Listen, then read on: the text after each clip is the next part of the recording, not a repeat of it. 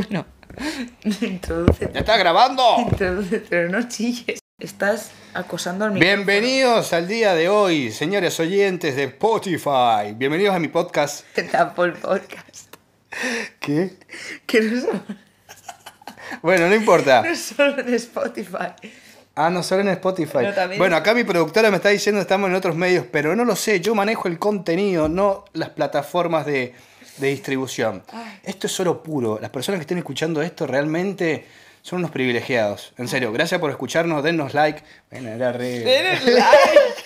Pero denos re- like, no, dame like a mí. ¿Cómo que denos like? ¿Sabes que yo nunca he probado ningún taco nunca? Nunca. No, porque tiene gluten y tiene queso. Ay, empezamos con ese tema otra vez. Porque pita y toda esa cosa, información que no me acuerdo nunca. La, la perla me habla de cosas que yo no entiendo, literal, en serio. Me dice, no, porque yo soy pita y todo lo que yo como se prende fuego. No entiendo nada que me estás hablando, o sea, somos personas, no sé qué pita ni nada. Por Dios, esta mujer se droga con pasta base. Las personas que están en Argentina saben lo que es la pasta base, es la droga, lo peor que hay. ¿Qué es la pasta? O sea, ¿Qué es la, qué es la pasta base? la pasta base es toda la mierda que sacan de la cocaína. La cocaína queda como pura y después toda la mierda, lo, lo que queda para hacerlo puro, se llama pasta base. ¿Y por, qué me. ¿Y por qué me drogo yo con eso? Por no comer gluten. No, porque hablas cosas, palabras raras y todas esas cosas. Pero es todo cuestión de perspectiva. Es la perspectiva Claro. india, ayurveda, que no entiendes. Hoy no lo entiendo. Pero Capaz mañana- mañana... puede ser que sí. Bueno, pero yo no te lo quiero explicar. Esta parte se va a cortar. Claro. Corten. Exactamente. No se va a cortar esta parte, este es el falso inicio. Este ha sido el podcast, gracias. Gracias. por venir. Totales. Pues joder. No bueno, vamos a hacer un podcast. Yo soy español y tú eres argentina. Pues, coña. Sí, sí, boludo. El otro día estábamos hablando de las expectativas, que es mejor no tenerlas, pero ¿cómo puedes no tener expectativas en la vida? Somos humanos, necesitamos previsión, necesitamos saber a qué nos enfrentamos, como que es un mecanismo de defensa casi, ¿no? El tener expectativas. Y pero un mecanismo de defensa de cada uno, ¿no? Claro, pero tú no tienes entonces ex- expectativas con nadie nunca, No, nunca sí, te sí. decepcionas. No, sí tengo expectativas con Entonces, la gente. cuéntame sí, bueno, pero también, método. no, no, hay que tratar de, como me gusta decirlo a mí, es como sodiar las cosas. Sodias el vino, le echas soda ah, para que esté un poquito más Ah. suave. Entonces hay que sodiar las cosas, es como tomarse un poco las cosas más a la ligera. Creo que la vida es muy fácil, nada más que nosotros nos la complicamos bastante. Es que a mí me pasa... ¿Ya empezó el podcast? Sí, ya estamos. Y esta es la, esta es la. Todavía no hemos empezado, esta es la intro. ¿Quieres que empecemos el, el- el podcast ya o seguimos haciendo el boludo? ¿Querés que la intro está corta? No sé, ¿cuántos tiempo llevamos No. producción? ¿Tres Eh, minutos? ¿Cuatro minutos? ¿Quién me dijo que no, que no prestaba atención al tiempo? No, no, vos sos la que Bueno, chica- vale, empezamos el podcast. 3, 2, 1. One, two,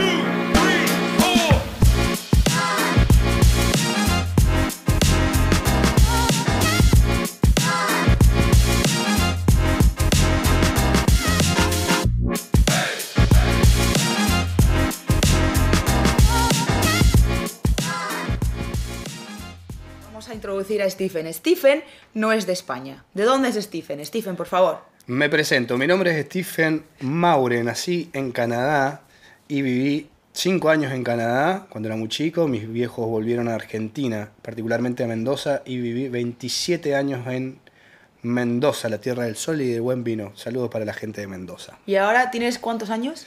33. ¡Sí! ¡Bienvenido al club de los 33! No, vos, bienvenido, yo soy más grande que vos. ¡Qué gilipollas! es verdad. Sí, Eh, sí. sí, somos viejos ya. Tenemos la edad de Jesús. Jesus. Jesús se murió a los 33, nosotros... Todavía. la A ver, pregunta, es todavía la queda- pregunta. ¿Cuándo cumples tú? ¿34? El 18 de septiembre. ¡Ah, es verdad! Falta. Si te todavía, adiviné. todavía- todavía hay tiempo para vivir, ¿no? Si te lo adiviné yo, ¿no te hay tiempo. acuerdas? ¿Cómo me pude olvidar de ese detalle? Sí, fue una noche de asado en Early Beach.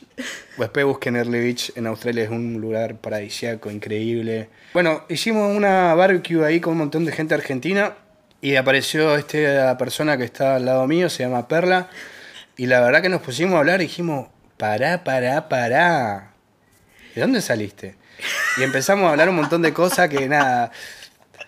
Somos la misma persona colgada, hablamos pelotudeces todo el tiempo, nos entendemos bastante bien en ese sentido. Es verdad. Abrimos muchas ventanas de Windows y nunca las cerramos.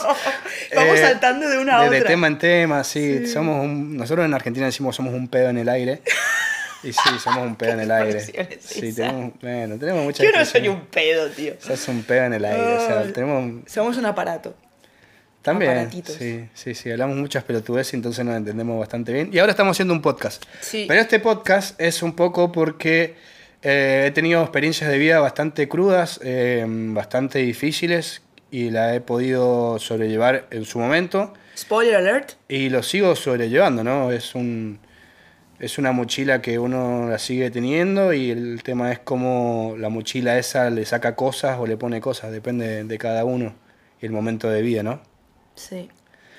Bueno, Perlas, ¿cómo estás? Es que, además, lo que, más lo que más gracia me hace es que yo no tenía ni puñetera idea de que habías pasado todo por lo que habías pasado, porque cuando te conocí en esa barbacoa. De hecho, no fue ese día que te conocí en la Lagún. Y ya desde ese momento pensé que eras un rancio.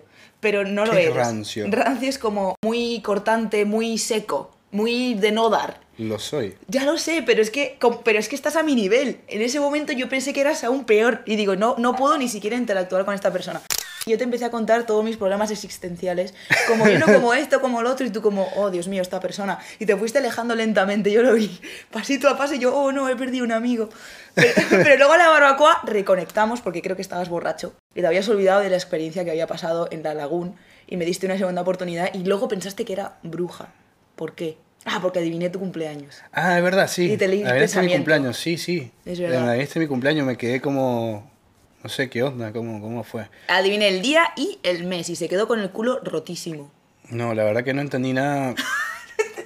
No, no, no, no. O sea, de todos los 36 días, no, 35 días que tiene el año, o 36, depende del año, me dijiste, le pegaste justo, o sea, fue como mucha ¿Cómo que casualidad. 36 días que tiene el año? ¿Cuándo es bisiesto? ¿Cuándo es? Pero el año. No, días. Bueno, tengo un problema. Hablando Corta de esto, los por 365 favor. Bueno, corta días esto, que tiene el año, editas. elijo justo el Justo le día- pegaste 18 de septiembre, o sea, es Sí. como... Ambos pensamos mucho, a lo mejor no creemos en las mismas cosas, pero llegamos a un nivel muy profundo de lo que es la realidad y nos cuestionamos muchísimo lo que pasa. Y creo que eso ha hecho que acabes en este podcast. Como que ahora yo quiero saber de qué manera te cuestionas lo que te pasa y cómo la sobrellevas, porque a veces la realidad está muy bien y otras veces, como vamos a hablar dentro de poco, la realidad a veces es una mierda. Y aún así sigue siendo la realidad, en general sigue siendo neutro. Uy, me fui a la mierda. ¿Puedes volver a hacer la pregunta? Pero La es, pregunta que la, es- es que la hiciste muy larga Es que y me no fui a la mierda, no es una pregunta. Bueno, no sé qué mierda me estás hablando. ¿Cuáles Listo. han sido tus desafíos más importantes de la vida? Listo. Ahí está. Lo tuve a los 25 años. Me dio cáncer de testículo, me dio metástasis. Tenía un, un cáncer que era como bastante agresivo, entonces el lapso de un mes tuve como 11 tumores en todo el cuerpo. De- del testículo pasó a 11 y... mm, Vamos a empezar del principio. Yo en ese momento justo estaba jugando mucho al fútbol. En un momento sentí como una puntada y que me dolía un huevo, un testículo. Que dices, me dolía un huevo y para, en español es me dolía mucho. Es Bueno, una expresión que me dolía. Sí, también, te Bueno, dolía sí, mucho el sí, huevo. Sí, sí, sí. Listo. Y me toqué el testículo y me toqué el otro y dije, che, hay un nivel, o sea, uno está más grande que el otro. Fui al médico, me, me dijo, bueno, hay tres opciones, puede haber sido un golpe, un pelotazo o algo, puede ser un virus o puede ser cáncer. Y dije, bueno, eh, ¿qué hay que hacer? Me hicieron una ecografía ese día o al otro día y me dijeron, bueno, dentro de una semana vamos a hacer de vuelta una ecografía. De vuelta me hizo una ecografía y bueno, me dijo, mira, eh, la verdad que es un tumor, te tenemos que sacar el testículo. Pero, o sea, espera, o sea, en ese momento lo único que pensabas era démosle, no te paraste ni siquiera a pensar en, en, la, tra- o sea, en la tragedia de lo que estabas viviendo, directamente es como, venga, hay que, como acción, Sí, reacción. acción, acción. Guau. Trato de no pensar tanto, porque si no es como que... Ah, a lo mejor ese es el secreto, no pensar tanto. Sí, es difícil en mi personalidad, ¿no? Pero sí. Bueno, Traté de, entonces- de mandarle, o sea, inconscientemente sabía que para mí podía ser cáncer más que otra cosa, porque, no sé, lo intuí. Fui a un oncólogo, ese oncólogo me dijo que estaba todo bien, que estaba todo perfecto, que, me quedara tranquilo. Yo por siempre ir un poquito más allá, fui a otro oncólogo más y me dijo, no, Stephen, no está todo tan tranquilo, tenés que hacer quimioterapia y hacerte un estudio que, que se llama TAC, si no me equivoco. Cuando salieron todos los, los- ese estudio, que estaba bastante complicado, creo que ese mismo día el doctor me dijo, no, Stephen, vos tenés que empezar la quimioterapia ya, o sea, hoy o mañana. Y empecé ese mismo día. Y nada, quimioterapia fue durísimo, fue bastante largo. El 13 de octubre del 2015 empecé mi primer día de quimioterapia. Yo ese, ese mismo día dejé de fumar cigarrillo. Wow. Entonces el primer día que empecé quimioterapia me agarró como un- una ansiedad terrible. Salí de la quimioterapia que fueron tres horas. Todas las quimioterapias que hice fueron tres o cuatro horas. Salí de ahí, me fui a comer un, eh, me fui a comer un lomito y me compré un chocolate. Y lo que pasó ese día fue que a las 3 de la mañana empecé a vomitar todo porque era mucho, ¿me entendés? Claro. El lomo, chocolate, quimioterapia y todo era bastante. Así que ese fue el día. La pasé un poco mal ese día porque también me agarró como fiebre. Todo era normal con la quimioterapia. Tema que mientras más tiempo iba pasando con la quimioterapia, mis venas se iban haciendo mierda, se iban quemando, se iban deteriorando. Entonces cada vez que me tenían que pinchar, me tenía que pinchar en diferentes lados, en diferentes venas. Creo que si mal no me equivoco, una vez me tuvieron que pinchar el, en el pie porque ya las venas de los brazos ya estaban matadas, o sea, ya estaban bastante quemadas. Tengo una pregunta. Después de la quimioterapia, cuando pasa eso con las venas y las arterias, ¿vuelven a recuperar su Sí, grosor? Sí, sí, sí. Ok. Sí, yo hasta el día de hoy cuando me saco sangre les digo cuál es mi brazo más copado, digo, para el mejor para que me puedan sacar sangre y la verdad que ahora me dicen que no hay ningún problema, pueden sacar sangre tranquilamente.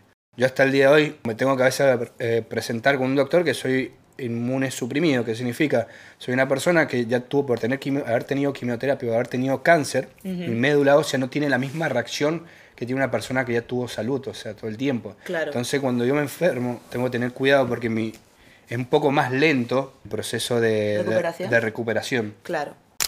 Después de Quimioterapia, 50 días de quimioterapia, la verdad que cada vez tenía menos ganas. em, Se te bajaron las defensas. Sí, sí, la verdad que no, ya no quería saber más nada, estaba bastante cansado de todo. Ahí es cuando la cabeza empieza a aflojar y ahí fue cuando empecé a ir a un psicólogo. Así que nada, me ayudó bastante porque, bueno, nadie está preparado para el cáncer, nadie. Es un tema difícil, es más, la palabra cáncer a mucha gente le da miedo y, y yo creo que el día de hoy cáncer es como un resfrío en el día de hoy. Creo que hay que tomárselo así, un resfrío fuerte, ¿no? Creo que lo que hay que hacer es tratar de alimentarse bien, hacer ejercicio, la salud mental también es importante. Creo que es un- una conjunción de muchas cosas, creo que hay que tomar, to- tomarse la vida un poco más tranquila, hay que odiarla, ¿no? Claro. No el estrés, ¿no? Y bueno, también bajar un poco el consumo de carne, porque eso me lo dijo uno de los doctores. Y entonces, cuando apenas me hicieron el estudio, me, se fijaron el tema del ácido úrico, que lo tenía altísimo. Y me dijo, el ácido úrico también influye mucho en el tema del cáncer. Bueno, entre todo esto, antes de empezar quimioterapia, me agarraron cálculos. Entonces, los cálculos son unas piedras en los riñones. Ay, eso es dolorosísimo, ¿no? Me han sí, dicho. sí, entre todo eso, antes de hacer quimioterapia tuve que hacer eso. Joder, madre mía, Así que vaya pa- ya, ya había pasado por el quirófano antes, entonces, antes de todo. Coño, después de los cálculos, un cáncer no es nada, ya. Pasé bastante, me, me Pero con los 25 años, Sí, madre 25. mía. Mucha gente estaba de joda a los 25. Yo estaba tratando de luchar por, por seguir viviendo o por tratar de cumplir los sueños de, de uno que tiene por la vida, ¿no? Claro. Disfrutar. Ahora estoy en Early Beach, o sea, siempre quise soñar eh, en vivir eh, al lado del mar. Bueno, vuelvo a decir, soy de Mendoza, siempre he estado en la montaña, me encanta la montaña. Pero vivir al lado del mar es increíble, o sea, estoy acá en Early Beach, en Australia. Yo que soy literalmente, tengo inglés muy poco, eh, y trato de acá de luchar, de aprender un poco, de trabajar. Estoy trabajando en Early Beach. Recién vengo de, de un médico porque me faltaban pastillas para, para la presión. Y nada, me- por lo menos me estoy haciendo entender que eso es importante. Así que nada, yo creo que es cómo uno se va preparando para la vida, empezar a, a luchar y no tener miedo. Creo que el miedo es lo que paraliza a la gente. Hay un video de Will Smith que es cuando se tira de paracaídas en Dubai y él dice que tiene pánico, terror a, a las alturas, ¿no? Y, y nada, y lo hizo con miedo y creo que es eso. Creo que hay que hacer las cosas con tirarse ese vacío y hacerlo. Como me vine a Australia sin saber inglés, eh, nada, y dificilísimo. Por suerte Australia es un- el mundo de los backpackers, te encontrás a miles y millones de gente en diferentes situaciones, gente de todo el mundo, que eso es lo que siempre estuve buscando, o sea, siempre quise viajar, siempre fue, es mi sueño, viajar, todo el tiempo, viajar, conocer diferente gente, como tú conocí, conocí a la perla. A la Entonces, perla A la perla, del Caribe. a la perla. Pero espérate, ahora que estás hablando del viajar y tal, o sea, ¿en qué punto de tu vida en Mendoza te dijiste a ti mismo, no más? O sea, quiero otra cosa. O sea, ¿cómo llegaste a donde estás ahora? Vamos a empezar un poquito más atrás. Yo a los 18 años me quise ir de mochilero desde Mendoza hasta Uruguay. Ok. ¿Cuánto es eso? Para la gente que no tiene Uf. geografía como yo. Eh, no sé. Porque Mendoza está por donde, como me acabas de decir antes, al lado de Chile, casi a Sí. 400 kilómetros. Sí, sí. Y Uruguay está para, para el sur, entonces. Sí, cerca de- O sea, para sí. el norte. Para el norte. Y no sé cuánto eran, 3.000. ¿Y eso cuánto es? 4.000. ¿Andando querías hacerlo? No, no, no. eh, mochilero, no. eh, justamente Mendoza tiene mucha conexión con Brasil, entonces hacerlo con camioneros, haciendo dedos. y Ah, ok. yendo. No lo hice, no sé por qué. Capaz por miedos, por prejuicio, capaz mi familia es muy conservadora, es como que no tiene esas cosas de los miedos. También Argentina es muy difícil pensar. Creo que nos hacen con un chip, o la familia nos hace con un chip que, no, tenés cuidado, tenés cuidado. Sí, hay que tener cuidado, pero también hay que eh, largarse, no sé. Hay que vivir un poco. Hay que vivir un poco, porque, no sé, los miedos de los padres o los miedos se trasladan y creo que no está bueno eso. O sea, creo que hay que mandarse, creo que hay que vivir cada uno su experiencia, sus vivencias. Está bien que te digan y que te reconozcan, che, no hagas esto, pero también está bueno que lo hagas vos, o sea, tu propia experiencia, no la experiencia de los demás. Capaz, si a una persona le fue mal por eh, hacer tal cosa y capaz vos te vas re bien y sos multimillonario, o sea, creo que son personalidades diferentes, cómo encara cada las, las personas las cosas. Somos como diferentes opciones todo el tiempo, o sea, es, Claro. es eso. Cuando dejas que el miedo te paralice, es como que al final dejas de vivir, porque el miedo es basado en algo que todavía Bueno. no ha pasado. Puede ocurrir o puede no ocurrir. Te estás perdiendo algo, incluso mejor, Sí. por tu miedo a lo que a lo mejor no pasará nunca. Mm, Justo, bueno, hablando del miedo, me pasó que yo empecé al psicólogo, pues empecé a tener miedo a la muerte. Ujú. Yo siempre me hacía los estudios, cada tres meses o cada seis meses yo creía que me iba a morir. Entonces esos tres meses o seis meses trataba de vivirlo lo mejor posible. Entonces ese miedo de decir, loco, en tres meses me voy a morir o en seis meses me voy a morir, empecé a entrar como una paranoia. Entonces de los 25 hasta los 30 mm, me volví un estúpido pensando todo el tiempo en la muerte. Claro. Em, ¿Tenías apoyo emocional por parte de tu familia y amigos o estabas como más...? Sí, sí, sí, sí. Porque yo creo que eso es súper importante también, no sentirse comprendido incluso por gente que no ha pasado por cáncer. Y va a ser muy difícil para ellos entender, coño, cada tres meses pienso que voy a morir. Es difícil para mí ponerme en tu lugar porque no estoy en esa situación, pero aún así te llegaba ese apoyo, o sea, Sí, sí, quiero mm, hacer una mención muy importante. Bueno, mi exnovia, la, la china, la verdad que esa mina se ganó el cielo conmigo. O sea, la verdad que me bancó en todo, en todo. Literalmente se bancó todo, todo, todo, todo. Es una pestaña aparte esa persona. Es, No. es un ángel, sí, sí, es un ángel. La verdad que excelente. No, no sé cómo se hizo para bancarse. Para bancarme, literalmente bancarme. Pero bueno, piensa una cosa, que es algo que estaba fuera de tu control y que tú ni habías planeado ni siquiera estabas haciendo de forma intencionada. Estabas navegando con las herramientas que tenías en una situación completamente nueva y extremadamente difícil. A lo mejor eso lo pudo ver ella y decir, tío, en realidad, ¿cómo no voy a bancarme a una persona que está haciendo lo que puede con lo que tiene frente a algo que jamás había hecho antes? aunque imagino lo difícil que será estar con una persona y a una persona que tiene cáncer, que no sabes si va a vivir, ¿sabes? Todo eso también tiene que haber sido Sí. súper difícil para Sí, ella, ¿sabes? Sí, sí, sí, por eso una pestaña aparte de eso es un tema. Siempre le agradecí y bueno, vuelvo a agradecer porque la verdad que fue una persona excelente y siempre, nada, la mejor. Yo también creo que cada persona que entra en tu vida tiene entra por una razón, por una lección, Uf. por una estación.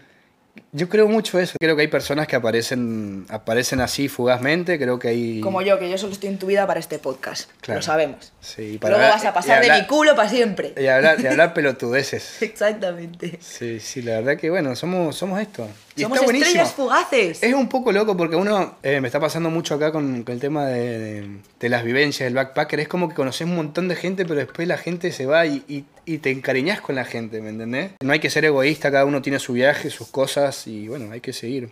Hemos tenido la suerte que no hemos cruzado, si no nos, no nos cruzábamos, capaz, ni sabíamos que, que existía cada uno. Claro, pero la cosa es lo que quieres hacer después con esa conexión en el futuro, ¿sabes? Hace poco, en el último podcast que había publicado, estaba comentando en lo increíbles que son las conexiones que haces cuando viajas, porque las haces de forma consciente y directamente atraes a gente que ya está en el mismo mindset que tú o en la misma onda. Entonces ya partes de una base muchísimo más avanzada o a un nivel mucho más profundo que cualquier otra persona con la que ya no tienes nada en común. Ya tienes algo muy importante en común que es, nos hemos ido de nuestro país de origen para buscar a lo mejor algo mejor o para encontrarnos a nosotros mismos o para encontrar un propósito o para buscar un lugar en donde nos sintamos como en casa. Cualquier razón es válida, pero eso, ese tipo de conexiones no pasan todos los días. Entonces a mí me gusta conservarlas. La mayoría de la gente que, que estoy conociendo y que son parte de mi vida ahora y que me apoyan emocionalmente ya no están aquí.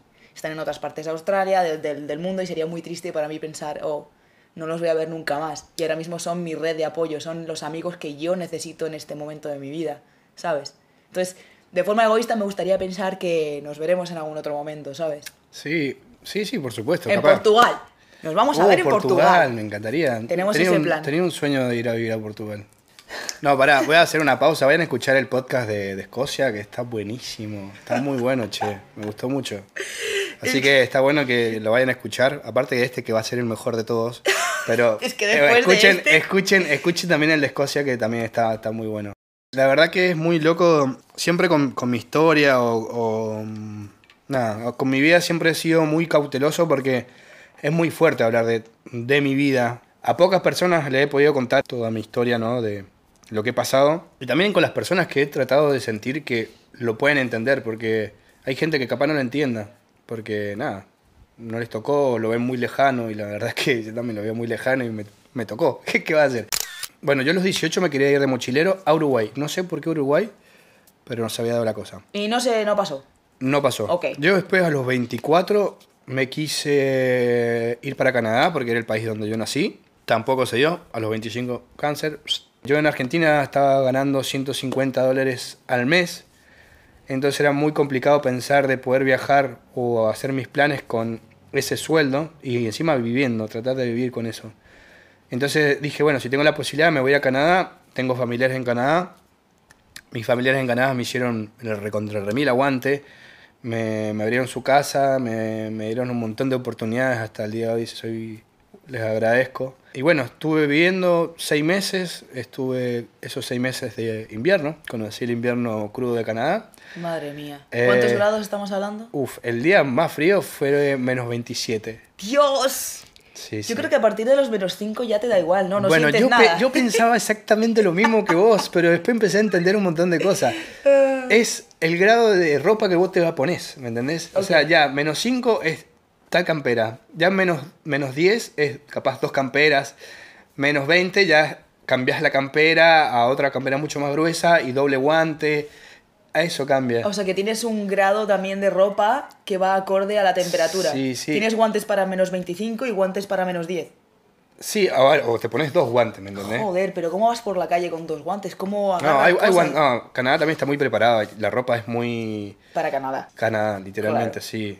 O sea que por- Yo no estaba preparado para tanto frío, ese era el tema. Y además te pilló COVID, ¿no? ¿O no? Sí, Ahí, hubo do- lockdown. dos o tres meses creo que fue que cerraron todo de vuelta, Oh. que fue una cagada. Pero Así- pasaste invierno en lockdown. Sí, igual quería conocer el invierno también de Canadá, eh, porque ya el verano lo había conocido en un viaje. Y bueno, lo viví, ya está, mi experiencia hermosa. Me quedaron muchas cosas por hacer en Canadá, pero bueno, volveré, volveré. Y después de Canadá te cansaste tanto el frío que acabaste en Australia. Mm, No, yo hace un tiempo que ya había visto, desde Argentina, cuando hubo el tema del COVID, empecé a conocer el tema de las visas Work and Holiday y me, eh, con otra chica que se llama Melissa Castro. Ella- Saludos a Melissa. a la Meli. Me dice, no, porque yo estoy con, averiguando el tema de las visas Work and Ah, me la ocupaba. Entonces ella hizo un drive con, con todos los las Work and Holiday y con las diferentes edades. Bueno, yo hice el mío, pero con mi pasaporte. Así que investigando, abrí un montón de pestañas, literalmente, con los países y viendo cuánto había que tener de fondos para sustentarte ese tiempo en el país. Cuando estaba en Canadá, justo creo que se abrió el tema de las visas para Australia y abrieron un poco la frontera, entonces dije, che, buena opción, buen clima, país grande, siguen hablando inglés, o sea, me viene bien para seguir aprendiendo o hacer el intento. No, yo creo que Eh, hablas mejor de lo que crees. Yo creo. Yo creo que ya entiendo un poco mejor y eso me pone un poco más eh, contento, ¿no? No hablo, hay momentos que, que nada, me trago literalmente porque pienso siempre en español, Pero nada, de a poquito creo que es, eh, ya llevo ocho meses en Australia. Entonces creo que de a poquito, desde haber llegado y no hablar nada, y ahora que por lo menos me puedo comprar algo, Igual también, o sea, ¿cómo ves la calidad de vida en Australia con respecto a Argentina? Porque aquí se trabaja mucho, mucho, mucho. Ah, voy a usar tu palabra. Los australianos tienen muy fácil. Sí. Literalmente, los australianos tienen muy fácil. O sea, puedes hacer plata muy fácil. Con esa plata puedes vivir. O sea, puedes, no sé, laburando bien también, puedes vivir tranquilamente. Sí, hay que ver el tema de la salud para el backpacker, capaz es un poco más complicado. Pero nada, nada es imposible. Mientras que vos labures, te alcanza para todo. Depende de los lujos que vos te quieras dar, ¿no? Creo que lo escuché de un argentino que lleva como tres años acá. Me dice, qué difícil va a ser volver a la Argentina a laburar. Claro.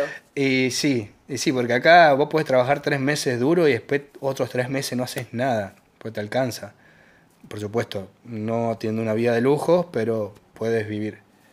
Creo que esa es una oportunidad. Y lo lindo de Australia, que es un país tan grande, que te gusta el frío, te vas al sur, te, que te gusta el calor, te vas al norte, y empieza a llover mucho en un lugar, te vas a otro lugar, y tiene eso, y no, y no te aburrís. O sea, te gusta tal lugar, tenés montañas, tenés el océano, que es increíble. Bueno, nosotros estamos acá en un departamento, tiene un paisaje increíble. Entonces yo estoy como un pelotudo mirando los barquitos que pasan los ferries, Es vemos que si un ni una vez Stephen me ha mirado, está mirando todo el rato el puto balcón. Lo voy a decir. Parece que estoy ¿Y qué hablando sola con el micrófono. Yo estoy hablando No, de los barcos igual. No, está bien porque me, me gusta que, que estés tan asombrado y tan. No Es sé. que soy un niño, siempre he sido Claro, un niño. Me por- asombro con cualquier cosa. Claro, porque es algo que parece como muy simple para la gente que vive aquí, los australianos que viven Claro, aquí. bueno. Esto es normal. Y yo cuando me es mudé es como, ¡wow! Tengo el océano todos los días. La gente está afuera y dice, oh, Australia, los animales más peligrosos y todo eso. Es verdad, todo el mundo piensa que yo voy a morir cada Claro, día. a mí también me decían lo mismo. Y ojo, puede ser también, ¿eh? Pero, no pasa. No pasa. No, serpientes, ¿cuántas has visto? ¿Tres, cuatro? Sí, yo por ahí también. Pará, y lo loco, que ahora es como que estás, has normalizado ver serpientes. O sea, Sí. es normal ver serpientes. Y Yo- serpientes, y no, las arañas gigantes. Las Huntsman. Que te- el otro día encontré una araña así de grande que era como una tarántula, pero más gorda en mi coche. Y llevaba mi Ah, coche como dos semanas. ¿Lo viste? Le tenés que pagar, o sea, que pague la renta, entonces. Dios. Pague la renta en tu auto. Capaz estás la renta. Estás pagando la renta en el auto. Que te pague el combustible, lo estás llevando para todos lados.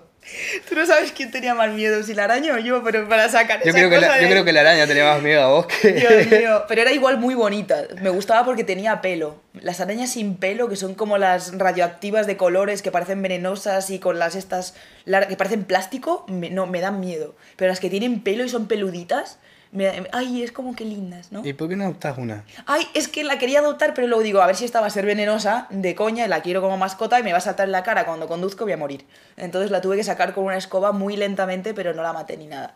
Pero es que eso no me pasa en España, por ejemplo, o en el. Reino Unido. Te acostumbras a que de repente te metes en el coche y tienes una pedazo de bestia del tamaño de tu mano ahí andando tranquilamente y tú como, oh, ok.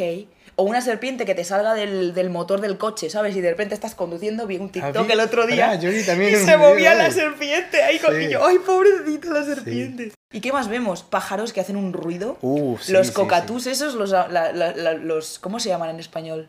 Los cacatús. Cacatúas. Cacatúas. Las blancas. Sí, hacen un ruido, sí. Ese sonido es horrible. Bueno, yo estaba viviendo en un hostel acá que se llama Nomads y de verdad que es una selva. O sea, es una selva y escuchás todos los pájaros que te han agarrado un rifle y hacerlos mierda. Porque los hijos de puta a las 4 de la mañana empiezan y empiezan a hacer más ruido que la bosta. Entonces, nada, pero después te acostumbras. Nada, es, es Australia también, es, es hermoso.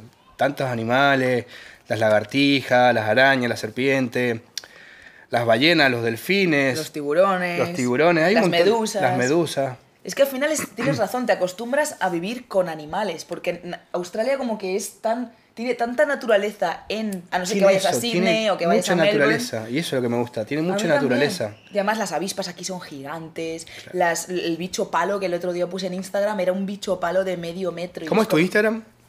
No, no, ahora no, ahora no es el momento.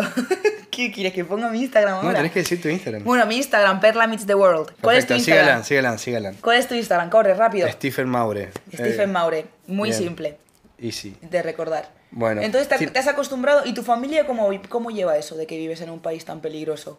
Eh, Veniendo de, de Argentina, o sea, pensemos que Argentina no es que sea nada fácil, pero aquí te claro igual animales. lo loco es como que eh, Argentina es peligroso un montón de cosas y no hace falta que sean animales, ¿me entendés? Claro. los chorros, los ladrones, o sea, salís de tu casa y tenés miedo de si te van a robar la zapatilla, el celular, esto, creo que es mucho más peligroso que acá un animal. Claro. Creo que es más peligroso Argentina que Australia. Y aún así tu familia tiene miedo. nada, creo que hay muchas cosas que la fama de que todo es peligroso, sí, todo es peligroso, pero controlado, Claro, controlado. claro. Además, todo puede ser peligroso en cualquier parte, ¿sabes? Acá vos sabés que, por ejemplo, en la noche, también me acostumbré a eso, vos salís en la noche y tenés que andar con una linterna porque es normal que anden serpientes, ¿me entendés? Claro. Tenés esas pequeñas precauciones, no andar descalzo tampoco en la noche. Nada, esas tonteras, pero O- te acostumbras. También, ¿a ti no te pasa que cada vez que te... Yo siempre que dejo las zapatillas de, de deporte fuera, siempre tengo Sí, que mirar dentro porque se, se meten arañas. Sí. Es como cosas que te vas acostumbrando y lo normalizas y al final no es que sea un esfuerzo, es algo nuevo que incorporas a la realidad porque es diferente. Pero chicos, no tengáis miedo, que Australia está muy bien, no pasa nada. Todavía no me ha matado ningún tiburón blanco, ni me ha picado una serpiente, ni me ha mordido una araña, nada. O sea, ni me ha saltado un koala a la cara, no, todo ¿No bien. te saltó un col en la cara? ¡Todavía no! No, no sabes lo que es. Siempre que los veo están ya súper mega redrogados y están ahí como dormidos y no me saltan. No ¿Y el canguro nunca te cagó piña? No me cago a piñas, pero he tenido un, un wallaby bebé macho que sí que me intentó cagar a piñas. Yo he comido eh, canguro. No, lo vi el otro día en tu Instagram y me quise morir. Digo, yo voy a esta casa cuidando los bebés de canguro y llega Stephen en El el, hijo de puta este. y está comiéndose el padre, ¿sabes? O sea que por eso están huérfanos estos bebés porque No. Stephen se comió la carne. Igual estaba buenísimo. Sí lo sé, lo Sí, lo sé, dice.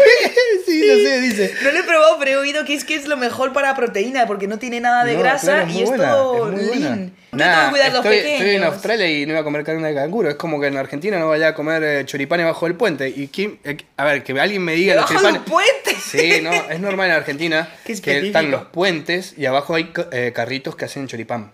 Chorizo con pan. Claro, bien. claro. Bueno, hay Entonces gente- hay mucha gente que no sabe, pero esos, esos chorizos, voy a saber que tienen rata, gato, perro, y nadie lo cuestiona, ¿me entendés? ¿Está bueno?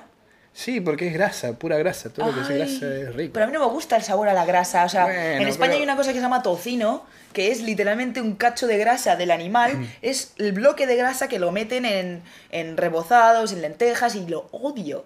Y es Me comer encanta. grasa. Ay, por favor, pero ¿por Dijiste qué? lenteja y tocino, me pareció ah, espectacular. La lenteja sí, el tocino no, tío. Es como comer mantequilla a cucharadas. ¿Tú harías eso? Es como grasa sin propósito. Pero con y sin nutrientes. Y le pones pan. Pan que tampoco tiene nutrientes. Es Mm. como levadura. Bueno, las Bueno, recetas claro. de... Hay muchas cuestiones hay gente en el Instagram me puso, che, ¿cómo te va a comer un canguro? A ver, entiendo, entiendo todas, las- todas las cuestiones de los animales, pero bueno, una costumbre australiana, estoy en Australia, vengo a aprender las costumbres de Australia. Por Claro. supuesto, a lo que yo quiero y, y puedo, ¿me entendés? Yo acepto comer un canguro que lo venden en el supermercado, no es que fui, lo maté al canguro. ¿me Claro, no es que sea algo ilegal. lo aquí. venden acá en el supermercado. Entonces dije, Claro. quiero comer canguro y probar qué onda. Entonces, nada, me pareció muy bueno. Estaba muy bueno. No es que voy a matar a un canguro. Igual acá los australianos odian a los canguros. Los odian. Y yo no entiendo por qué, porque en realidad el canguro, o sea, es la tierra del canguro, se reproducen mucho Sí, y tal, pero, pero- igual solo tienen dos bebés al año como máximo. Sí, y, ni, e- y ni eso. Bueno, mis jefes son todos australianos y la vez que vimos un, can- o sea, un canguro como muerto ahí en la ruta, el hijo de puta agarró y lo pasó por arriba de vuelta. O sea, como así el odio que le tienen. O algo a decir, no sé si todos son iguales, pero lo- yo con los que trabajo, que son australianos, australianos, sí, como que les tienen odio. Tú me estás ignorando en este podcast. Yo te he hecho una pregunta hace 53 minutos, que es lo que llevamos hablando. hicimos una pequeña pausa para poder tomar algo.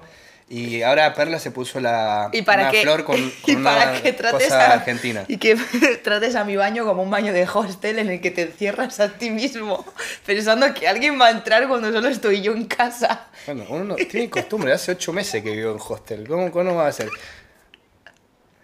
es que no puedo Vos, claro, vos porque sos, vivís en un departamento, todos de luz, con vista Perdona, paradisiaca. perdona yo En he un hostel te decidido tenés que estar peleando todo el tiempo. O sea, te peleas por el baño, te peleas. todo el tiempo te estás peleando en el hostel, en la habitación. Yo Yo, tengo una cuestión de supervivencia. O sea, no, nos podemos acuchillar por, por ir al baño. no o si tú ya te acuchillas por vivir en Argentina o sea me, Pero yo no estoy s- viendo en Argentina ahora. no pero ya vienes de un lugar en el que ya tienes que luchar por cosas muy básicas me imagino que ya la predisposición Y- aquí es y- como bueno estoy preparado Por eso somos bastante aguerridos. Y la gente nos, nos, nos mira mucho, ¿no? Cuando lo- Ah, son argentinos, sí, sí, somos... Creo que este es un buen titular. La Argentina es una de las mejores escuelas para después salir al mundo. Y literalmente es así. ¿Por qué? Porque nos enseñaron a vivir tanta mierda, tanta mierda, que después va a otro país y ve las cosas mucho más fácil. Acá los australianos se complican tanto con boludeces. Yo he solucionado muchas cosas en mi trabajo en un par de boludeces. Y los australianos se quedan como diciendo, ¿Y ahora loco, qué? sos un ingeniero.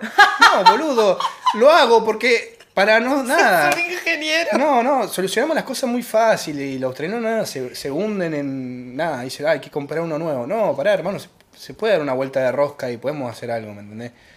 Eso es lo, por eso vuelvo a decir que eh, este dicho es muy argentino, atamos todo con alambre. Y sí, es verdad, atamos todo con alambre, tenemos, buscamos la solución a todo o, o- o tratamos de hacerlo. Bueno, entonces por ser argentino, la vida en Australia te ha resultado más fácil. Podemos hablar de por qué has venido a Australia. ¿Me vas a contestar en un momento? Estábamos hablando de eso, que yo No. estaba en Canadá y me vine para acá a Australia, Y que ahora eres un ingeniero. ingeniero en casi todo. ingeniero en casi todo. Ingeniero Muy en casi bien. todo. Te ascendieron en Australia con todo. Sí, ahora tengo un máster en casi nada, pero, pero ingeniero en casi, ingeniero en todo. casi todo. Bueno, bien, lo vas compensando. ¿Por qué estoy acá en Australia? Bueno, se abrieron las oportunidades de venir para acá. Yo supuestamente me iba a Europa porque estaba, no conozco Europa y quería conocer Europa. Y nada, se abrieron las oportunidades para venir acá y nada, la plata que iba a estar tres meses en Europa es la plata que me pedían más o menos para entrar acá a Australia. Y dije, bueno, ¿qué hago? ¿Tres meses en Europa o puedo trabajar tres años en Australia? Y dije, "Mm, lógica, vamos por los tres años. Claro. Entonces elegí estar acá y nada, la experiencia, la verdad que al principio llegar a Sydney, eh, una locura, ver eh, el ópera, todo, todo verlos de, desde la televisión, ver el Año Nuevo, Navidad, eh, todas esas cosas y verlo ahora en, en persona es una locura. Después, conociendo un poco la ciudad, hermoso, hermoso todo, la gente. Eh, Australia también tiene muchos inmigrantes, o sea, gente de todos lados. Vale, ¿y cómo llevas la vida backpacker? la vida que es todo temporal. De Em. trabajos a conexiones, salarios, alojamiento. Como ese tipo de vida. ¿Cómo lo llevas? Bien, el- a ver, el tema de la vida de backpacker es, es mi primera vez que soy backpacker. No he estado mucho en mi vida de hostel, estando casi ocho meses en un hostel ahora en Australia, es como, Sí, ahora me contarás eh, tu experiencia en los hostels y podemos intercambiar. ok, Porque no es fácil. No es fácil, chicos. no, nadie está preparado. No. O sí, capaz si tuviste mucha experiencia, ¿no? Pero... Bueno, bueno, Es que- cuéntame, cuéntame tu experiencia del hostel. Nada, la vida de hostel es eh, compartir, en mi caso siempre fueron casi ocho camas o 10 camas en una habitación y a veces el baño, bueno, por supuesto es compartido. Y nada, cada persona tiene su- sus rutinas, sus cosas.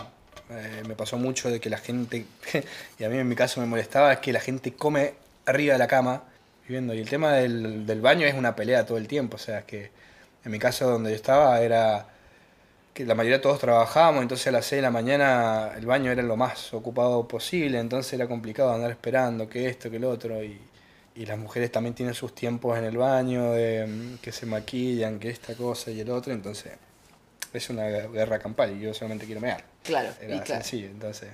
Pero igual te diré que un hostel, pese a toda la mierda que pueda haber, es uno de los mejores lugares para aprender a relacionarte con cualquier tipo de ser humano.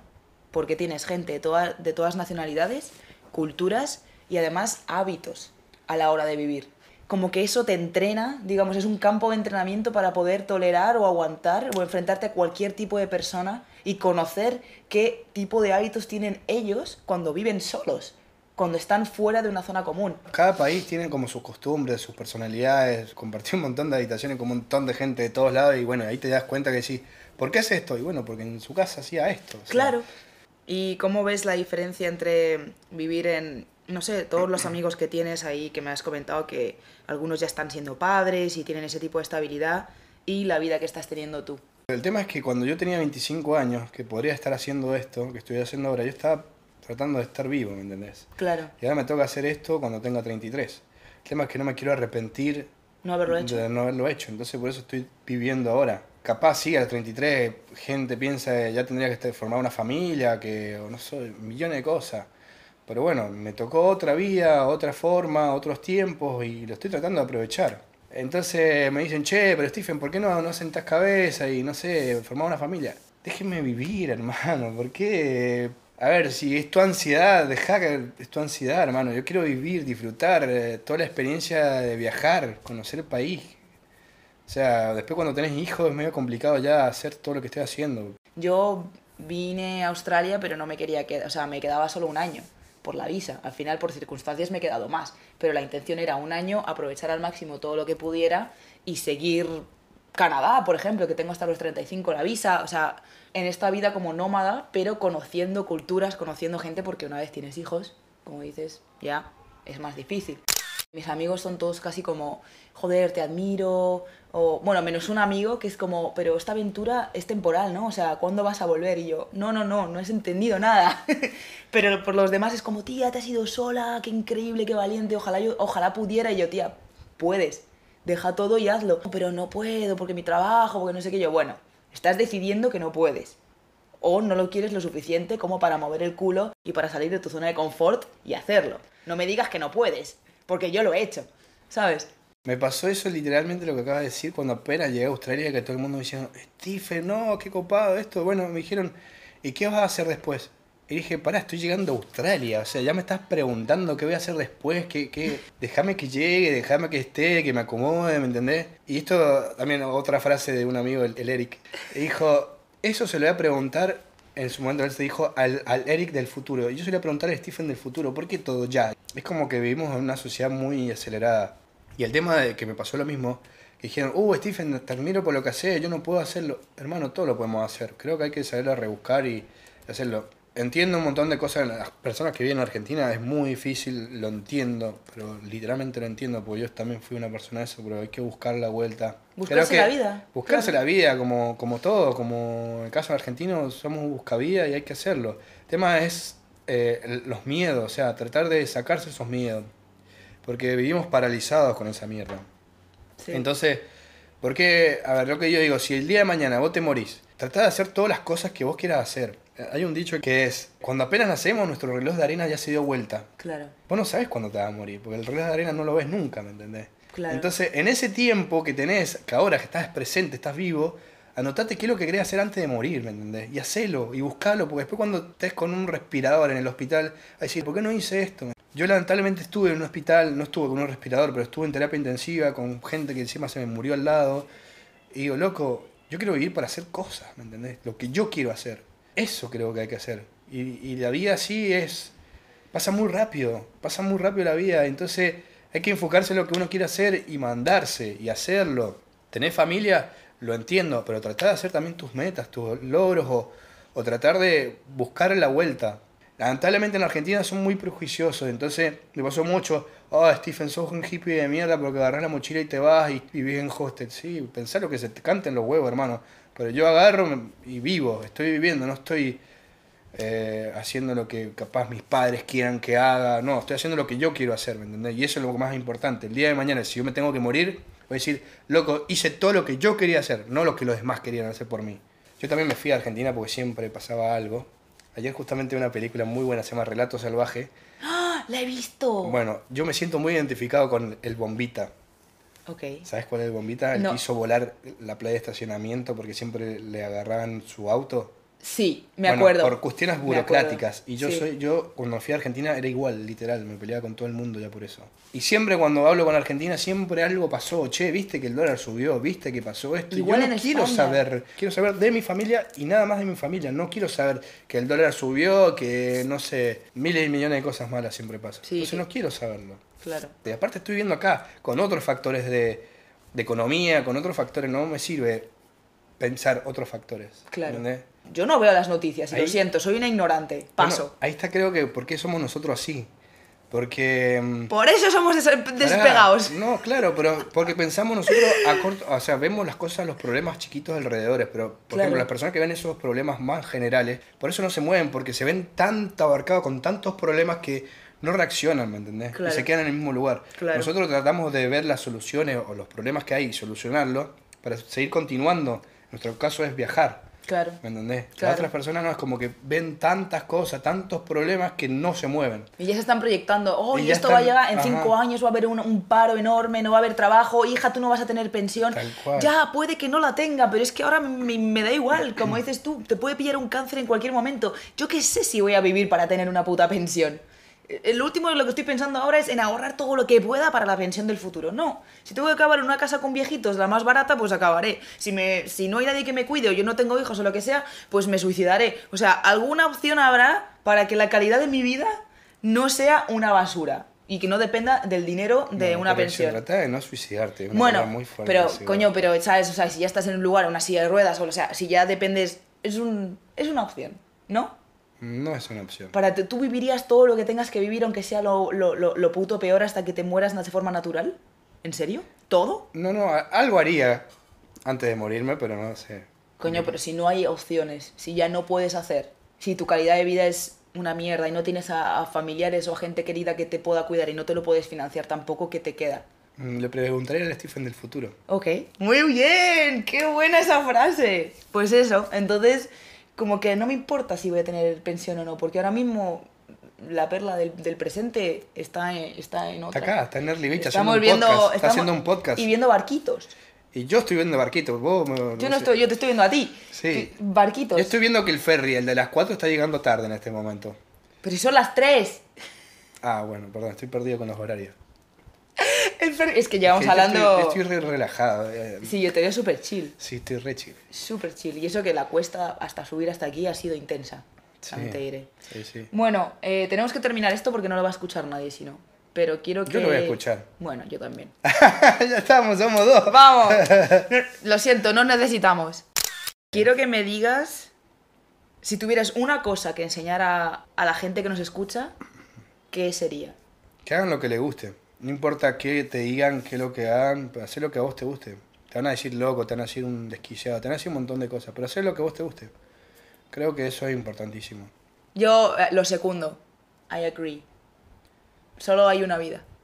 Sí. Bueno, yo creo en la reencarnación, pero ya hablaremos. Yo también creo en la reencarnación, pero digo. ¡Qué Pero mentira! qué triste ser un canguro en Australia, porque es una mierda. Tío, pero qué karma tienes que tener para reencarnarte en un animal que, que, que tiene altas probabilidades de morir en atropellado. O sea, qué mal, qué mala vida tienes que tener ahora como para acabar siendo un canguro. O un mosquito. O una mosca que todo el mundo te quiere dar y al final no te da, pero nadie te, nadie te quiere. Nadie te quiere como una mosca. Bueno, tratemos de hacer otra, otro animal, otra cosa. Ay, sí, yo quiero ser un tiburón. Preguntemos al Stephen del futuro cuando sean reencarnado. Ok, yo no sé si la perla del futuro va a querer, o sea, ser humana de nuevo. Yo Yo creo que capaz voy a ser como un, un pez que no tenga memoria. ¡Como Dory! Yo me olvido las cosas todo el tiempo. ¿Vos quién Sí. sos? La española. ¡La perla! La perla del Caribe, la perla de. La perla que anda con la flor de Argentina. Sí, que no es de Argentina, es de Bali. No, es Argentina. Tiene un coso amarillo en el centro y color... Oye, enhorabuena por ganar el mundial. Sí. Ya está, no quiero hablar más del fútbol. Eso era todo. ¿Algo más que quieras aportar? Bueno, el último mensaje para que quede claro, que me gustaría que aprendan por lo menos lo que yo quiero transmitir. Si yo me pudiera dejar una frase a mi Stephen, por ejemplo, que tenía 10 años, le diría a Stephen, disfrutar la vida, disfrutar los momentos, disfrutar todo lo que vos hagas y viví intensamente. Voy a repetir la frase, creo que cuando apenas nacemos nosotros tenemos un reloj de arena y ese reloj de arena apenas nacemos se da vuelta y creo que hay que vivir el tiempo que estemos, vivirlo. La palabra vivir, o sea, vivir lo que hacemos, vivir de disfrutar, vivir de, de estar presente también, ¿no? Porque mucha gente es como, pensaba, no, que esto, lo otro". entiendo, hay un montón de cosas de planificar muchas cosas, pero también hay que vivir ahora, disfrutar, disfrutar mucho la vida. Uno nunca sabe hasta dónde va a llegar, pero el día que tenga que llegar es tratar de decir, bueno, traté de hacer todo lo que pude y lo que quise, no lo que me decían. No, pero la publicidad puede usar para bien o para mal. Y sí, pero igual sigue siendo un Este mensaje de se lo estamos haciendo está publicitado igual. Exactamente. Está patrocinado por Perla on Perla Meets the World y arroba Stephen Maure. Y el futuro, o sea, el futuro podcast que va a tener Stephen, porque ahora ya me está hasta preguntando de cómo edito y qué programas uso. O sea, que yo creo que este hombre me va a quitar eh, o sea, la idea. Pero igual, si tienes un podcast, lo vamos a, a patrocinar aquí, porque tiene muchas cosas que decir este hombre, así que Si hay podcast, os lo diré para que le sigáis. Esto lo estamos haciendo por, por nosotros, no por la gente. No, la verdad es que nos importáis un cagao. Igual. Sí, la verdad, si estás oyendo esto, nos importa un Sí, carajo. o sea- Venimos a charlar, pero dijimos, ¿por qué no ponemos un micrófono en nuestras charlas? Claro, o sea, te- o sea, os, os autoinvitasteis a una conversación que en realidad es como privada, ¿no? Entonces me parece muy, muy rude. Así que sos un afortunado de estar escuchando esta conversación. Y ya que lo estás escuchando, por favor, ratea, pon cinco estrellas, haz un comentario, compártelo para que otra gente tan intrusa como tú pues pueda seguir escuchando conversaciones súper interesantes sobre gente que tiene una vida diferente. Tal cual. Y ¿No? orgulloso de, de eso. Chicos, nos vemos la semana que viene. Espero que os haya gustado, espero que os haya caído bien Stephen y que hayáis aprendido muchísimas cosas nuevas y que empecéis a pensar un poco en vuestra realidad, que al final es lo único que tenemos, por mucho que escuchemos las noticias. Así que os dejamos con ese mensaje y nos vemos la semana que viene. One,